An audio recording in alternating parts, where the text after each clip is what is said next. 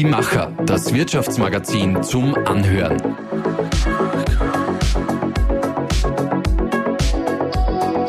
Und hier ist dein Host Susanna Winkelhofer. Müssen wir das Rad neu erfinden? Das ist die Frage, die sich viele Unternehmen stellen, wenn es darum geht, Mitarbeiter zu finden und zu halten. Vor allem in der Technik- und IT-Branche ist diese Herausforderung so groß, dass alte Methoden einfach nicht mehr greifen. Wir sprechen daher heute mit einer Expertin, die die Herausforderungen im Recruiting aus nächster Nähe kennt. Als Gründerin und Geschäftsführerin von Kern Engineering Careers weiß sie, wie man Menschen trotz Fachkräftemangels in der Technik- und IT-Branche nachhaltig gewinnt, warum starke Konkurrenz zum Überholen anregt und was man sich dabei eigentlich tatsächlich vom Sport abschauen kann. Auf der Überholspur ist Bettina Kern nämlich nicht nur beruflich, sondern auch als leidenschaftliche Rennradfahrerin. Liebe Bettina, ich freue mich sehr, dass ich heute hier bei euch in den Promenadengalerien in Linz zu Gast sein darf. Vielen Dank für deine Zeit. Vielen Dank. Danke für die Einladung. Ich freue mich auch schon sehr. Ein ganz präsentes Thema ist zurzeit die KI, die künstliche Intelligenz. Wir fragen uns irgendwie alle, ja, wird die in nächster Zeit mal all unsere Aufgaben in unserem Job übernehmen? Wie ist denn das im Bereich Recruiting? Wird in fünf Jahren eine KI sämtliche Aufgaben übernehmen können? Leider und vielleicht zum Teil auch Gott sei Dank noch nicht. äh, leider deshalb, weil es natürlich toll wäre, so viele repetitive Aufgaben, äh, wenn die schon übernommen werden könnten. Das wäre toll. Äh, ich glaube aber ganz wichtig ist äh, der Faktor Mensch, den wird die künstliche Intelligenz nie ersetzen können oder nicht in der Form. Bei welchen Aufgaben denkst du denn, das kann nie eine Maschine ersetzen? Ähm, so dieses, äh, diese Empathie, wirklich mit Menschen zu sprechen, äh, das Potenzial von Menschen wirklich herauszufinden und das kann zwar eine KI oberflächlich sicher schnell und gut machen, aber so dann im Detail wirklich einmal reinzufühlen, weil natürlich Kandidaten erzählen uns in erster Linie auch einmal äh, das Beste und das Schönste über sich, aber da mal wirklich ein bisschen tiefer reinzubohren und einmal genauer zu sehen. Ich meine, die künstliche Intelligenz kann ja heute schon Matching machen und nur das Matching ist halt auch nur bedingt gut. Du bist Rennradfahrerin und generell eine Sportlerin. Wärmst du dich da vorher auf, bevor es losgeht oder fährst du gleich los? Also beim Rennradfahren, ich starte jetzt nicht gleich ganz wild los. Also mein Aufwärmen ist eher mal das Losstarten und äh, dann halt mit der Zeit ein bisschen Gas geben. Das heißt, wir fahren jetzt mal langsam los und beginnen mit unserer Aufwärmrunde mit dem Gedankensprung. Sieben kurze Gedanken.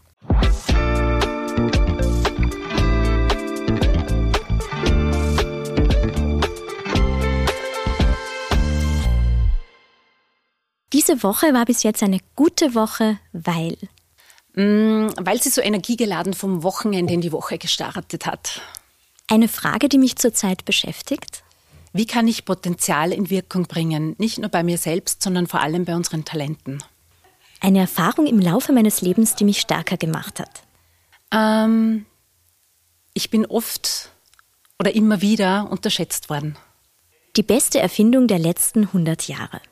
Ähm, ich glaube, es ist wirklich so dieser medizinische Fortschritt.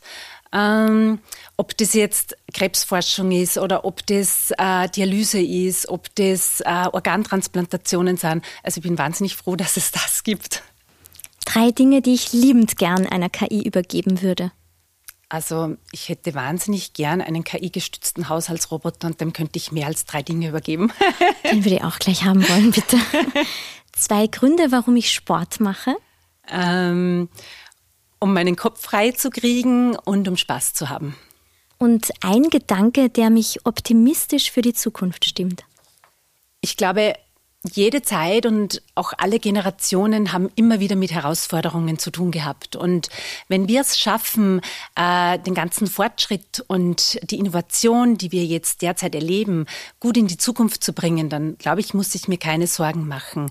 Ähm, wir Österreicher könnten vielleicht manchmal ein bisschen weniger jammern und ein bisschen mehr Gas geben.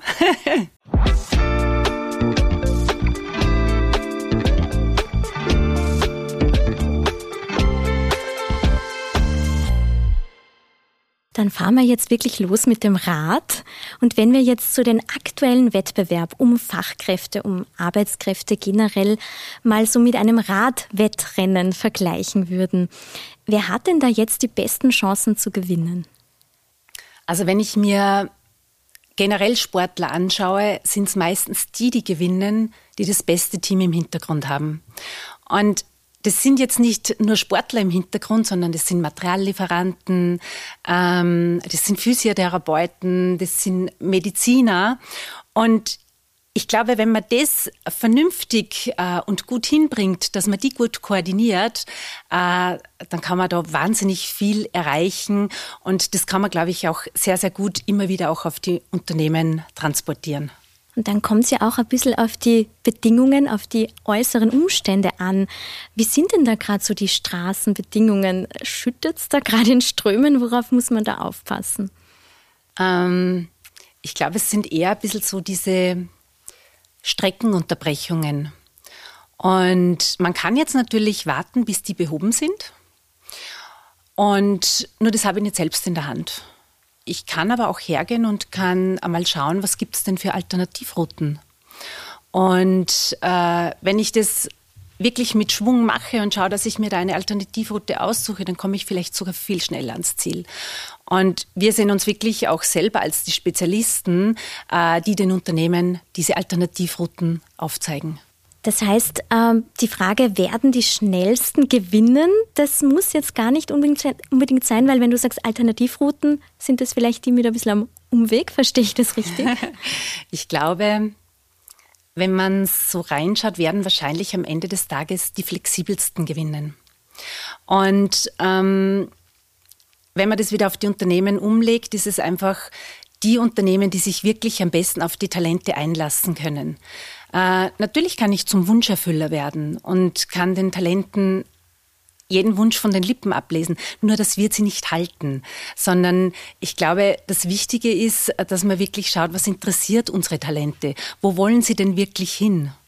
Und das Problem ist, weil du es gerade ansprichst mit den Benefits, wenn jetzt natürlich jeder immer versucht, mehr zu geben als der andere Arbeitgeber, dann wird sich irgendwann keiner mehr Mitarbeiter leisten können, oder? Ich glaube, dass es gar nicht äh, bei den Kandidaten wirklich gar nicht nur ums Geld geht. Natürlich wollen wir gut verdienen. Das Leben ist teuer geworden. Ähm, aber ich glaube, bei den Kandidaten sind es oft die Kleinigkeiten, die das wirklich ausmachen. Ich nehme jetzt mal die IT-Experten her. Ähm, wenn die wirklich viel Erfahrung haben, dann wollen sich die die Projekte aussuchen.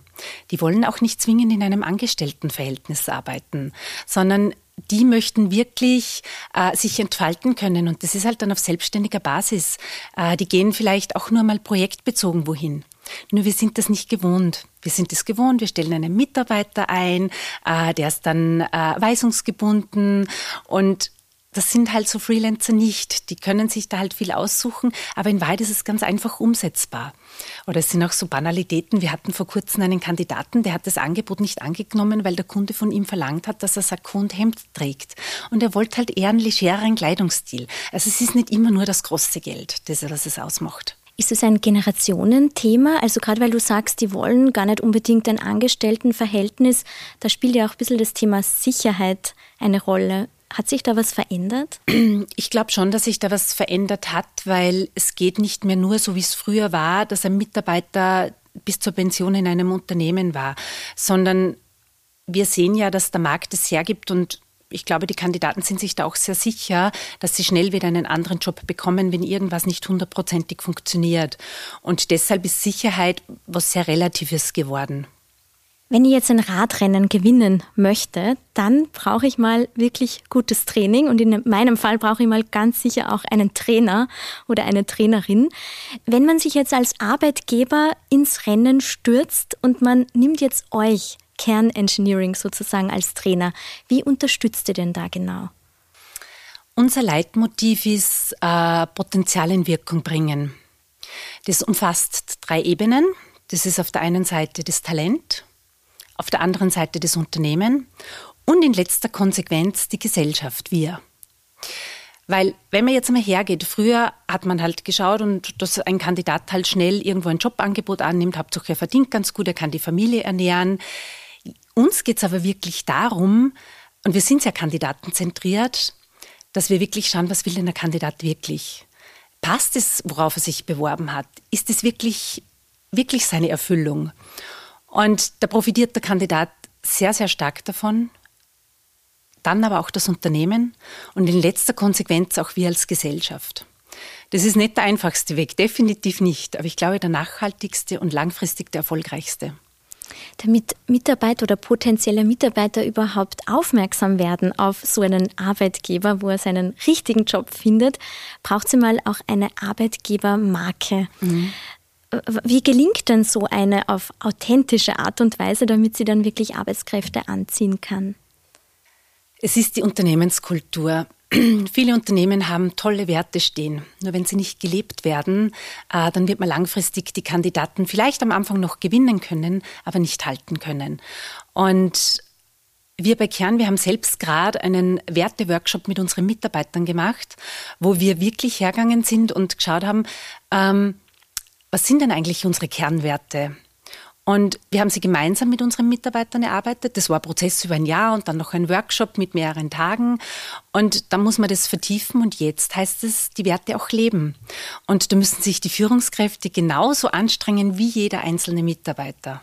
Das ist Arbeit. Mhm. Das heißt, diese Werte mal zu definieren, ist der erste Schritt auch. Ich glaube, es ist ganz wirklich äh, wichtig, dass man sich äh, anschaut, für was stehen wir denn eigentlich. Und ich glaube, das muss jedes Unternehmen wirklich für sich äh, erfinden und dann aber auch gemeinsam mit den Mitarbeitern, weil nur wenn die Unternehmensführung sagt, wir sind so, so und so, äh, dann heißt das noch immer nicht, dass das den Mitarbeitern, dass die sich damit identifizieren können. Du hast vorhin erklärt, ihr wollt wirklich herausfinden, was, was macht jemanden glücklich im Job, was braucht er wirklich. Da muss man ja schon sehr nahe dran sein an mhm. den Menschen. Wie schafft man das?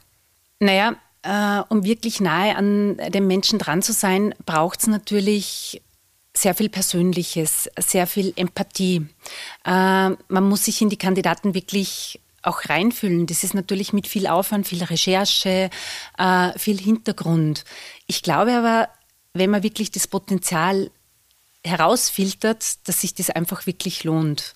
Nur man muss sich halt den Arbeitsaufwand antun. Wie geht sie da genau vor? Also wie findet sie diese besten Köpfe dann für die Unternehmen? Ähm, es sind natürlich sehr, sehr viele Recherchen. Das ist natürlich auf den unterschiedlichsten Plattformen mit den unterschiedlichsten Methoden. Es ist aber heutzutage nicht mehr so, dass man einen Kandidaten einfach anschreibt, sondern man muss sich für dem seine Interessen wirklich auch persönlich interessieren und eben schon ein bisschen schauen, wo liegen denn die Potenziale. Denn die meisten erstellen ja irgendwo ein Profil über sich und da kann man schon sehr viel herausfinden. Und das ist halt unsere Arbeit, die zwar sehr aufwendig ist, aber langfristig halt dann schon äh, auch sehr nachhaltig ist. Hast du da irgendwelche Erfahrungen, Erinnerungen, was für dich ganz äh, ja in irgendeiner Form überraschend war? Jemand, der den ihr, wo ihr zuerst gedacht habt, nein, der ist niemals da ähm, jetzt wegzukriegen, sage ich jetzt mal so salopp, und dann habt ihr es doch geschafft? Also für uns sind am allerspannendsten die Kandidaten, die noch nicht wissen, dass sie weg wollen. Okay. Äh, das ist unsere Zielgruppe, genau die wollen wir haben. Also die eigentlich ganz zufrieden sind ja, und dann genau. durch euch draufkommen, na, mhm. eigentlich könnt ihr woanders noch. Mhm ähm, genau. besser mein Potenzial entfalten. Ja. Und das ist ja meistens so, das funktioniert in der Regel so, dass wenn wir Kandidaten anschreiben und anfangen zu netzwerken, äh, dann dauert es ja oft noch ein Jahr, bis die wirklich Interesse haben. Äh, das nennt man eben die ganzen Talent Pipelines, äh, mit denen wir halt äh, auch arbeiten. Und das ist halt nichts, was sich von heute auf morgen realisieren lässt, sondern es ist halt wirklich das ernsthafte Interesse an jemanden. Und diese Leute kommen dann vielleicht nach einem Jahr weil dann plötzlich doch irgendetwas im Unternehmen nicht ganz gepasst hat und dann sagen sie, ha, da war doch mal jemand. Und das Interesse zu wecken bei Leuten, die eigentlich noch zufrieden sind im Job, ist natürlich ganz, ganz wichtig. Aber was ratet ihr dann den Unternehmen, denen ihr diese besten Köpfe bringt, damit die dann nicht wieder wechseln? Ähm, sich wirklich ernsthaft für ihre Mitarbeiter zu interessieren, äh, hinzuhören, äh, eben wie ich vorher schon gesagt habe, nicht zum Wunscherfüller werden. Das bringt nichts. Ähm, wir neigen dazu und äh, man sieht ja auch in unseren Räumlichkeiten ganz gut, dass wir natürlich alle sehr viel machen. Ähm, es darf aber nicht nur ein Wunschkonzert werden. Und ich glaube, das ist ganz, ganz wichtig, sondern das ernsthafte Interesse und wirklich die Mitarbeiter fördern, aber auch fordern und wirklich mit ihnen zu arbeiten. Und was heute natürlich schon ein ganz ein großes Thema ist, ist das Thema Sinnhaftigkeit. Ähm, wie halte ich meine Mitarbeiter? Und Motivationen, warum Mitarbeiter wohin gehen oder warum sie wo bleiben, sind natürlich unterschiedlich. Aber was ich durch die Bank immer wieder dabei habe, ist einfach das Thema, wenn der Job keinen Sinn macht, dann bleiben die Mitarbeiter nicht langfristig oder entscheiden sich sowieso für etwas anderes. Jetzt sind generell am Wirtschaftsstandort Österreich zu wenige Fachkräfte überhaupt vorhanden und es werden laut Prognosen immer mehr fehlen. Und die wird man vermutlich nicht ausschließlich hierzulande finden. Mhm. Was braucht es denn, um auch die internationalen Talente anzuziehen? Ähm, wir haben in Österreich ja viele Vorteile. Wir sind ein total schönes Land. Ähm, es ist ein sicheres Land, wir haben eine tolle medizinische Versorgung. Ähm, wenn ich mir jetzt Oberösterreich anschaue, wir haben wirklich mittlerweile ein tolles kulturelles Angebot. Also diese Dinge sind ja alle da. Wo wir uns aber ausbremsen, ist beim Thema Zuwanderung. Das ist irgendwie bei uns noch immer negativ behaftet. Dabei wäre eine gezielte Zuwanderung, was total wichtig ist, das, was wir nicht nur für unsere IT- und Technikfachkräfte brauchen. Man braucht nur ein bisschen über den Tellerrand drüber schauen. Ich sage nur Pflege, Gastronomie. Also ich glaube, da gibt es ganz, ganz viele Bereiche, die diese tollen äh, Fachkräfte dringend benötigen würden. Was wäre denn da jetzt dein Appell, fangen wir mal mit der Politik an, an die Politik, damit äh, diese Talente auch dann wirklich willkommen geheißen werden? Bauen wir bitte einfach einmal diese ganzen bürokratischen Hemmnisse ab. Das wäre mal ein ganz wichtiger Punkt. Und ich glaube, man muss auch dringend äh, daran arbeiten, dass diese mentalen Vorbehalte in der Gesellschaft äh, äh, wieder weggehen. Man wollte früher ja die Zuwanderung ähm, zum Arbeitsmarkt deshalb nicht, weil ähm, wir eine höhere Arbeitslosenrate hatten. Nur das ist halt jetzt schon lange vorbei, das ist veraltet und wir müssen uns da dringend umstellen. Was äh, machst du denn da für Erfahrungen? Welche Gebiete, Räume in Österreich sind eher beliebt bei den internationalen Talenten und wo ist es schwieriger für euch, die zu gewinnen? Es kommt wirklich ganz darauf an, ob wir die jungen Talente suchen oder ob es äh, schon eher erfahrene sind mit Familie im Hintergrund. Familien wie das ländlichere Umfeld zu schätzen, weil es natürlich mit Kindern ganz toll ist. Die jungen Fachkräfte natürlich interessieren sich die für Großstädte, die wollen nach Berlin, die wollen nach Wien. Das ist natürlich viel spannender, weil es da einfach auch ganz andere Communities gibt. Mhm. Jetzt würde ich noch gerne deinen Appell an die Arbeitgeber wissen. Was können die denn machen, um internationale Talente anzuziehen? Ich glaube, auch da muss man viel offener werden. Ich glaube, auch da gibt es noch ganz viele Vorbehalte. Und ich glaube, ein großes Hemmnis ist hier Englisch. Mhm, eigentlich auch was ganz was Banales, weil das wissen wir jetzt wirklich schon sehr lange. Und ich höre dann immer als Rückmeldung, naja, die sollen halt Deutsch lernen. Naja, Deutsch lernen gilt halt auch nicht von heute auf morgen. Und wenn man jetzt ein bisschen vordenkt, ähm, ich glaube, die Babyboomer werden uns die letzten dann wirklich die Möglichkeit, viel zu tun. Ob das in der äh, Politik, im Bildungssystem ist, dass wir einfach ab der Volksschule wirklich unsere äh, Jungen gut ausbilden äh, in Sprachen aber auch die Unternehmen. Warum glaube ich immer, dass die anderen äh, Deutsch lernen müssen? Warum lernen wir nicht Englisch? Das ist für andere Länder, für nordische Länder ganz normal, dass da alle Englisch können. Was sind denn so die häufigsten Gründe, warum dann Menschen nicht nach Österreich kommen? Ich nehme jetzt mal an die Sprache, weil du es erwähnt hast. Das ist eben wirklich ein ganz ein, äh, ein banales, aber wirklich vorhandenes Thema. Und das sind eben so Sachen, die Unternehmen sagen mir ja teilweise, du, wir würden ja eh voll gern Englischsprachige einstellen, aber mein Techniker muss dann mit dem Produktionsmitarbeiter sprechen, weil die müssen ja da miteinander arbeiten. Und mein Produktionsmitarbeiter kann halt nicht Englisch. Es sind aber auch so Hemmnisse, wie ich es vorher schon gesagt habe, diese bürokratischen Themen. Das ist äh, sowohl für die Unternehmen als auch äh, für die Talente. Und wenn man sich anschaut, wir sind natürlich in Österreich wird auch Arbeit sehr hoch besteuert. Und gerade wenn ich wieder an die Top-Leute denke, die verdienen dann vielleicht auch schon ein Stück besser, da sind die Steuersätze halt auch in anderen Ländern durchaus attraktiver. Hast du ein bisschen die Sorge, dass, äh, dass im internationalen Wettbewerb Österreich das verschlafen hat? Naja, das könnte ich jetzt wieder mit dem Radrennen vergleichen und könnte sagen, die Spitzengruppe ist schon ein Stückchen vorne. Also es ist jetzt nicht so, dass wir die nicht wieder einholen können, aber dafür müssen wir schon ordentlich in die Pedale treten. Dann bleiben wir gleich beim Radrennen. Jetzt ist es ja bei einem sportlichen Rennen meistens so, dass Männer und Frauen unterschiedlich bewertet werden. Du bist jetzt als in, in deiner Branche IT und Technik als eine von wenigen Frauen, vor allem mit Männern im Rennen. Ist es eher ein Vor- oder ein Nachteil für dich? Ähm, ich persönlich habe es immer als Vorteil gesehen. Ähm, ich habe mich immer sehr willkommen gefühlt. Ich sehe mich auch als Role Model äh, für andere Frauen, äh, dass das wirklich nichts Schlimmes ist. Und der Vorteil war auch, was ich eingangs schon gesagt habe, dieses unterschätzt werden. Eine Frau hat ja keine Ahnung von der Technik. Und es ist so toll, weil man kriegt alles so super erklärt. Das heißt, du bist immer wieder unterschätzt worden und hast dann bewiesen, dass genau das Gegenteil Ganz der genau. Fall ist. Was hast du denn da so für Tipps, weil du sagst, du möchtest auch gern Role Model sein für andere Frauen, wie man da in diesem Rennen gut vorwärts kommt?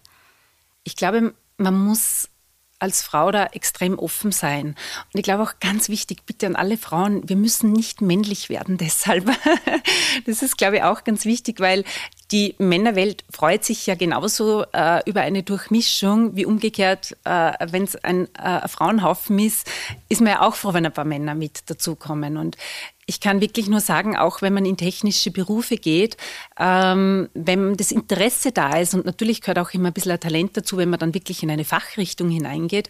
Ähm, aber wenn die Begeisterung stimmt, dann kann man alles erlernen. Warum bist du denn genau in diese Fachrichtung hineingegangen? Also warum hast du dich für diese Branche entschieden? Ähm, in der Technik ist alles so klar, so strukturiert. Wenn man sich was ausmacht, das hält. Das ist einfach so unkompliziert. Es wird nicht lange um den heißen Brei gesprochen. Und außerdem, ich arbeite wirklich gern mit Männern. Aber es werden immer mehr Frauen oder spürt man das noch nicht? Äh, schon. Also es ist zwar immer noch viel zu wenig, äh, aber es, es kommen mehr Frauen und es kommen auch mehr Frauen in der Technik als Führungskräfte. Was sind denn da so die Besonderheiten dieser Branche, wenn man es jetzt mit anderen vergleicht, mhm. mit der Medienbranche vielleicht oder mit der Tourismusbranche? Mhm. Also ich finde es halt total reizvoll, weil es ist halt viel Forschung und Entwicklung. Und da ist ständig was Neues. Da tut sich einfach wahnsinnig viel. Auf der anderen Seite natürlich auch sehr schnelllebig, was durchaus anstrengend ist, aber irgendwie doch ein bisschen das Salz in der Suppe. Wenn du jetzt an deine Gründungszeit zurückdenkst, 2009 ja, ungefähr, genau. Mhm. genau. Was würdest du denn heute anders machen? Ich glaube, ich würde es fast alles wieder so machen. Ich habe viele Fehler gemacht und das war total wichtig für meine persönliche Entwicklung. Wie heißt so schön, out of the comfort zone? Äh, genau da lernt man das meiste. Und das hat mich wirklich sehr geprägt. Ich glaube, was ich vielleicht ein bisschen anders machen würde mit dem Wissen von heute, ich würde vielleicht ein bisschen mutiger und offensiver sein. Was hat sich dann anders entwickelt, glaubst du? Schwer zu sagen, vielleicht ein schnellerer Wachstum. Wenn jetzt ähm, nicht Selbstständige Selbstständige von außen betrachten, dann könnte man schnell mal meinen, ja super, alles easy, alles einfach. Aber wenn du jetzt mal das Bild zeichnest, wie es wirklich ist, mhm. was wissen denn die wenigsten über diese Selbstständigkeit? wie du sagst, es ist immer so dieses schöne Bild, Unternehmer, die können sich alles leisten, oh, die fahren in schöne Urlaube und ich weiß gar nicht, was da alles für Mythen äh, vorhanden sind. Ich glaube, ein Nicht-Selbstständiger oder jemand, der noch nie selbstständig war, kann sich die Verantwortung und auch die Ressourcen, ob das zeitliche Ressourcen oder andere Ressourcen sind, gar nicht wirklich vorstellen. Und schon auch das Thema Druck. Und das ist wirklich nicht zu vernachlässigen, denn nämlich permanent für etwas verantwortlich zu sein und auch in letzter Konsequenz immer die Verantwortung zu tragen, ähm, ich glaube, das unterschätzen viele, was das, was das ausmacht. Und wenn man einmal erfolgreich ist, dann möchte man ja auch gerne erfolgreich bleiben. Und die Angst vom Verlieren ist natürlich als Unternehmer wahrscheinlich größer, als wenn man in einem rechtssicheren Angestelltenverhältnis ist. Dann gehen wir wieder zum Radrennen, weil da hat man vielleicht auch mal bei einer bestimmten äh, Strecke dann das Gefühl, jetzt falle ich zurück, jetzt, so wie du gerade sagst, verliere ich vielleicht. Mhm. Wie kommt man denn dann wieder in diese Geschwindigkeit rein, in dieses äh, aufs Ziel zusteuern?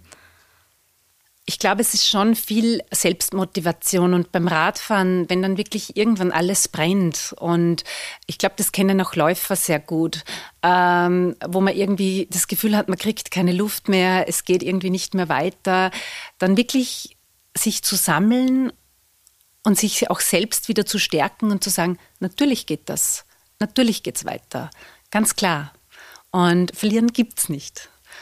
Und das ist aber schon natürlich auch ein gewisses Reinbeißen. Und es ist einfacher, wenn man nicht die ganze Zeit alleine im Rennen ist, oder? Sondern so wie genau. du. Da ist ja dann auch dein Mann Christian eingestiegen. Also du hast es gegründet, aber mhm. ihr seid gemeinsam jetzt Geschäftsführer. Also man könnte sagen, ihr fahrt gemeinsam am Tandem. Mhm. Ähm, worauf kommt es denn da an, dass man dann doch im gleichen Tempo fährt, auch in die gleiche Richtung lenkt, sonst wird es schwierig am Tandem. Wie ergänzt ihr euch da, ihr zwei? Also das Wichtige, glaube ich, ist überhaupt einmal, dass man sich ergänzt. Und das ist bei uns echt total toll. Der Christian und ich haben sehr unterschiedliche Stärken. Ähm, er ist total der Analytische, derjenige, der sich in Themen total tief reindenken kann. Und ich bin halt eher die schnelle operative Umsetzerin. Und so haben wir auch unsere Teams organisiert. Äh, Christian ist halt für die ganzen nicht operativen und ich für die ganzen operativen Bereiche zuständig. Also ist ganz klar getrennt. Ja. Natürlich arbeitet man immer zusammen und große Entscheidungen trifft man auch gemeinsam. Und man nimmt die Themen dann auch mit nach Hause oder habt ihr da irgendeine Regel? Zu Hause beim Essen wird nicht über die Firma gesprochen? Nein, ein Unternehmen endet nicht, wenn man die Haustüre aufsperrt. Das ist ganz klar. Und das muss man schon sagen. Wir besprechen viele Themen am Abend, am Wochenende. Mm, wir machen auch oft Workshops am Wochenende. Und das ist schon was als, man spricht mit einem Geschäftspartner anders als mit seinem Ehepartner. Und das ist schon rauer. Und man verfolgt Themen. Man muss viel mehr Kritik einstecken als in einer privaten Beziehung. Auf der anderen Seite, glaube ich, das ist, glaube ich, gilt auch für alle Beziehungen. Wenn sie gut sind, halten sie das auch aus. Ihr habt auch eine gemeinsame Tochter, die ist jetzt zehn Jahre alt. Genau. Was sagt die denn, wenn sie gefragt wird, was ihre Eltern arbeiten? Die haben eine Firma. also keine weiteren Details. sie kann dieses Matchen der Talente mit Unternehmen, glaube ich, noch nicht ganz so greifen. Mhm. Wie geht es dir denn da, weil du vorher gesagt hast, das ist ja auch so dein, dein, dein Antrieb, das Potenzial von Menschen zu entfalten. Gibt es da eine Parallele zu dem, wie man das bei seinem Kind versucht, als auch bei den Talenten im beruflichen Kontext? Oh ja, als Eltern ist man unglaublich ehrgeizig. Natürlich will man, dass aus seinem Kind was wird, ganz klar. Und äh, wir haben versucht, die Maxima für Technik zu begeistern. Äh, natürlich, dass sie selbstständig ist, äh, dass sie sich gut entwickelt, dass sie fleißig lernt.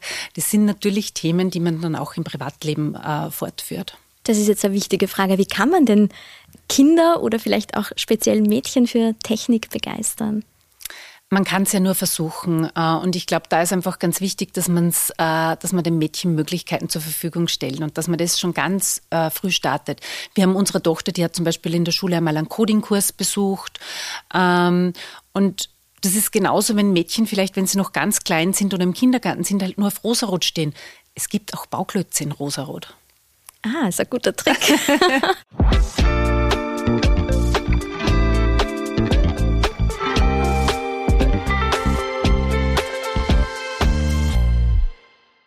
Jetzt sind wir wieder beim Thema Sport. Glaubst du, dass Sportler die besseren Unternehmer sind? Um ehrlich zu sein, ich weiß es nicht. Aber ich glaube, was uns verbindet, ist äh, der Leistungsdrang und der Erfolgswille. Wie erlebst du beides in beiden Bereichen? Ähm, Natürlich ähm, ist mir das berufliche Setting noch mal wichtiger. Ich glaube, im beruflichen bin ich schon noch einmal ehrgeiziger als äh, im sportlichen, weil der Sport ja doch äh, Ausgleich für mich ist. Ähm, aber logischerweise, wenn mir mein Mann vorne wegfährt, dann dann dürfen die Oberschenkel schon brennen. Also das halte ich dann doch nicht aus, dass ich nicht nachkomme. Auf einer Skala von 1 bis 10, also 1 gar nicht, 10 extrem, wie ehrgeizig bist du beruflich und sportlich? Also auf einer Skala würde ich das gar nicht so bewerten, weil es ist ja kein Tag der gleiche. Man ist einmal mehr motiviert, man ist einmal weniger motiviert. Aber eins kann ich schon sagen, ich will gewinnen. Und ich glaube, Erfolgslust ist für mich schon etwas Wichtiges. Ein sportliches Ziel, das du dir für dieses Jahr gesetzt hast? Naja, nachdem ich mir letztes Jahr mein Kreuzband gerissen habe, war dann die Motivation auch ein bisschen im Keller und ich bin nicht so richtig in die Gänge gekommen. Und für mich ist heuer ganz wichtig, wenn endlich das Wetter mal schön ist, einfach wieder in die Pedale zu treten, draußen zu sein und Spaß zu haben äh, und das Radfahren zu genießen. Und ein berufliches Ziel für dieses Jahr? Auf jeden Fall wieder erfolgreich sein und aber auch äh, so diesen technischen Fortschritt bei uns zu fördern. Wir setzen gerade ein KI-Projekt um und da freue ich mich auch schon wieder total, was dabei rauskommt. Ich wünsche dir für beide Ziele alles, alles Gute. Vielen Dank, liebe Bettina. Vielen lieben Dank, liebe Susanna.